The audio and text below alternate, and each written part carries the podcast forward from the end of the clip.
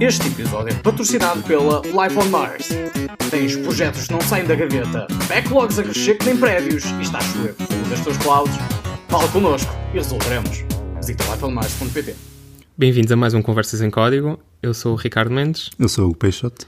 e hoje vamos voltar a falar do Hacktoberfest. Uh, como nós dissemos no episódio anterior, o Hacktoberfest é um evento que decorre no mês de outubro, uh, em que se fizermos 5 pull requests para qualquer projeto open source, ou seja, se fizermos uma contribuição e não é preciso ser aceite, ganhamos uma t-shirt e uns quantos stickers.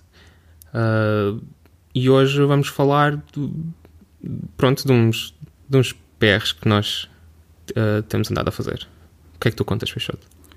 Olha, eu estava divertido a programar na empresa e eh, andava à procura de uma. De explorar gems de serialização. Uhum. Estou a falar do projeto Rails e Ruby e essas coisas. E eh, o único que eu conhecia era o, o mais conhecido, o Active Model Serializers. Active Models. Active Model Serializer, não sei o nome. É Uhum. assim qualquer coisa. Mas alguns no README eles tinham a dizer que aquela versão não estava estável, não estava em desenvolvimento. Era assim qualquer coisa. E diziam: Olha, se calhar queres usar estas alternativas. Sim, eu estou algo familiarizado uh, por causa da altura que eles uh, queriam, por causa do JSON API, assim, alguma ligação e era um projeto também que o Steve Klabin estava envolvido e aquilo tem uma história um bocado conturbada. Realmente as gems, que- eles tinham uma secção de gems recomendadas de alternativas e três delas, as três primeiras, eram JSON API. Pois. A quarta não era JSON API e foi a que eu decidi explorar precisamente, precisamente por causa disso, porque não era JSON API. E essa gem é a Blueprinter. Bem, É uma cena relativamente simples. Defines um serializer, tem uma DSL, defines, por exemplo, tens uma tabela, um modelo user, defines o user serializer e no, no body da classe, em vez, o que tu fazes é dizes eh, field name, field, não sei o quê. Uhum. Podes fazer def method, qualquer coisa. E ele depois serializa aquilo tudo por ali fora. E pareceu-me simples que chega. Eu decidi experimentar, mas antes de experimentar fui explorar o código. Ah, só numa de... Nunca tinha ouvido falar daquilo. Fui ver se era usado, se não era usado. Sim, tinha muitas macaquices no código, É. à primeira vista. E abri o, o projeto no GitHub e a, a cena que me chamou a atenção é que havia um gemfile lock no repositório. Eu estranhei isso porque normalmente quando tu fazes gems não incluís o gemfile lock porque ele não serve para muito. Porque ele não é usado pelo bundler quando instalas. O gemfile lock é só usado quando fazes aplicações ou quando estás a testar localmente. Ele faz lock às versões se queres definir as versões, metes isso no gem spec. Imagina, se tiveres uma gem que depende do, do Active Record 5. Não pões isso no Gemfile Lock nem no Gemfile. Pões isso no, na Gem Spec para depois, quando fazes Gem Install, ele conseguir puxar as, as dependências corretas. Uhum. Então, Sim, porque o, o- eu acho que o bundler é como o Yarn, por razões Sim. óbvias, devido ao Yeah. envolvimento do Yahoo da Cat. Mas o bundler não, não faz lock às dependências transitivas, não é? Faz só às diretas do projeto. E é por isso que o, que o lock file se calhar não serve muito. Não, Pelo menos o Yarn o- faz assim, o apesar de ser determinístico. o Gemfile Lock faz lock a todas as dependências por ali fora. Mas quando tu instalas a Gem, ninguém olha para o Gemfile Lock. É só, ele está lá para quando estás a, a usar o bundler e estás a, estar a fazer apps ou assim. Quando estás a correr. Sim, não é na instalação. E pronto, eu achei aquilo estranho e decidi fazer um PR a tirar o Gemfile Lock. E depois, pronto, foi, isso foi o primeiro PR que eu fiz. E depois os testes não passavam, quando depois de tirar o Gemfile Lock e estava ali aquela coisa estranha, mas pronto.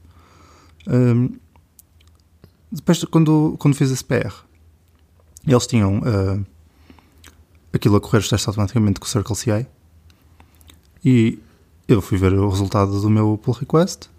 Os testes estavam a passar, neste caso, passado um bocado. E eu reparei. Da primeira vez os testes não passaram, passado um bocado eu consegui pôr aquilo a funcionar. Mas quando eu fui ver o estado do Circle CI, reparei num, num warning a dizer isto está a usar Circle CI 1.0. Isto já foi deprecated, devias fazer upgrade para 2.0.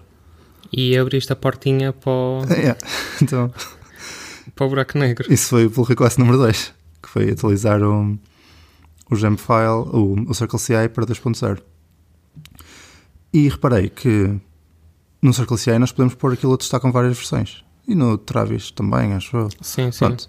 A versão de Ruby que o Blueprinter suporta é a 2.2. Eu estranhei porque a 2.2 já está deprecated. Perguntei aos, aos maintainers: olha, fazer bump a isto ou é para manter? E eles disseram: ah, como nós queremos suportar Rails 5 e a versão do Rails 5 suportada é 2.2, foi por isso que decidimos ir por aí. Eu, ok. Então pus o, o Circle CI a, a testar a versão do Ruby 2.2, 2.3, 2.4 e 2.5. E hum, uma cena estranha é que, pronto, depois fiz isso, o PR já foi aceito, entretanto, tive que fazer alguns tweaks aqui e ali, porque eles, além de, de unit tests, têm testes de desempenho para garantir que certas operações, por exemplo, fazer render de uma coleção que o tempo é linear, ou seja, se acrescentas se o número de objetos duplica, o tempo vai duplicar em vez de ser uh, quadrático ou assim. Sim, eles não querem ir parar ao Accidentally Quadratic, que é um blog com, com, esse tipo de erros. É isso. Uh, então tem testes para validar isso. Só que no Ruby 2.2 aquilo, por algum motivo, não passava esse teste. É uh, por questões de amortização, acho. Não é, ou seja, o código não é quadrático, mas tem ali uma amortização qualquer que faz com que não esteja no. Eles, o cutoff point deles, acho que era por default, é 99%. E aquilo estava uhum. a dar 98.5, assim, então eu baixei para 98. E, e, e pronto, está tá brutal. Uh, enquanto andava eu a mexer nos testes e a perceber porque raio, o que é que eram os benchmarks e assim, reparei que eles dentro da pasta spec têm um mapa de Rails inteira lá dentro. E eu, what? Estranhei. Até porque a gem em si não depende do Rails. Pois, porque se fosse um, um plugin ou daquelas coisas assim, faria Sim. mais sentido. Sim. Agora a serialização e... Está lá uma app inteira de Rails, praticamente era só um stub. Quase que parecia só um Rails new, mas tinha lá os modelos. Uhum. Depois eu percebi que na serialização eles... Quando queres serializar um, um array de 10 objetos, o Blueprinter percebe, olha, isto é um array, faz um for each e devolve-te um... faz a serialização do array. Não precisas de ter um array serializer assim. Ele uhum. faz isso automaticamente.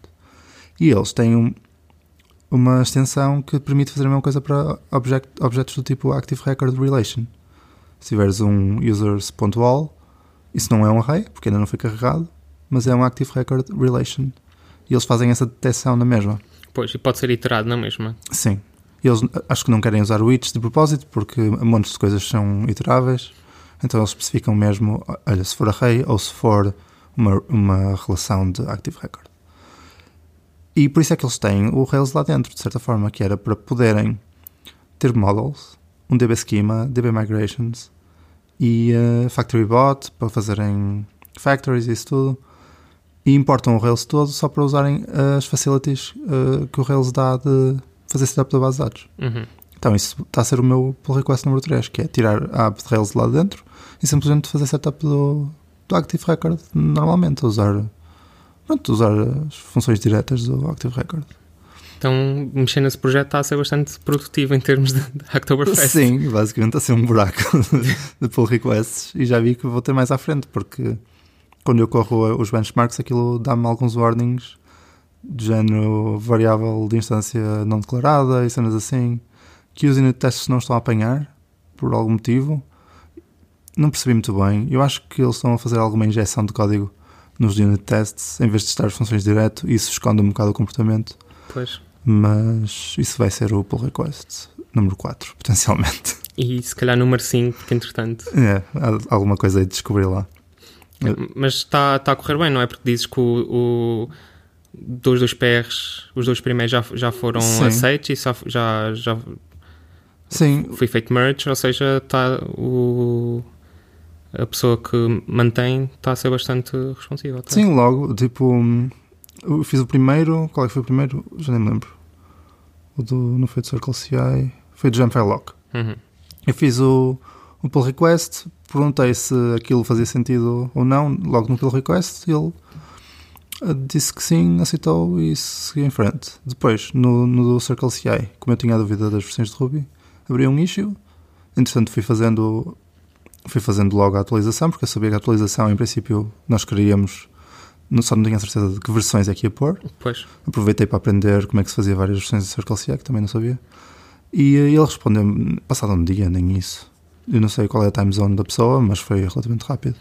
E como é que se faz em Circle CI? Também é tipo um YAML, como no Travis? Sim, ou- tu, tem, é, tu normalmente defines o- os jobs. Se tu definires só um job, ele só te corre o job. Mas podes definir uma coisa que é workflows, que é um conjunto de jobs, e dá para, como é YAML, podes parametrizar usando aquelas, Uhum. aqueles truques dos asteriscos, fazer labels no YAML e depois podes importar pedaços para dentro. Yeah. Portanto, eu basicamente reutilizo a, configuração para todos, exceto a parte em que especifico qual é a imagem de, de Docker que aquilo usa. E como o Ruby tem imagens de Docker para. Como o Docker tem imagens de Ruby para todas as versões, eh, foi fácil, foi só substituir o número na tag. Quem não souber o, o que é que são estes truques do YAML, que faça Rails New App e vá ver o, o fecheiro da base de dados. Sim, eles usam isso para. É isso, para, Para para a configuração menos, menos, repeti- menos repetição na configuração. Yeah. Portanto, em princípio, acho que vou conseguir fazer os 5 pull requests este ano. Parece-me bem. Mais alguma coisa que queiras acrescentar? Sugerir à, à malta que às vezes é muito fácil um projeto qualquer que estamos a olhar, vamos lá, damos uma olhadela e há sempre qualquer coisa para fazer, nem que sejam estas coisitas de manutenção. Yeah, atualizar umas dependências, eh, atualizar o README, que às vezes tem, tipo, nem que seja para correr os testes sem as, as instruções erradas. Sim. É, é, acho que é relativamente fácil e as pessoas tendem a ser bastante receptivas de pull requests normalmente. Portanto, é isso. Recomendo à malta dar uma olhada aos projetos e experimentar. Muito obrigado e até à próxima. Até à próxima. Tchau, tchau.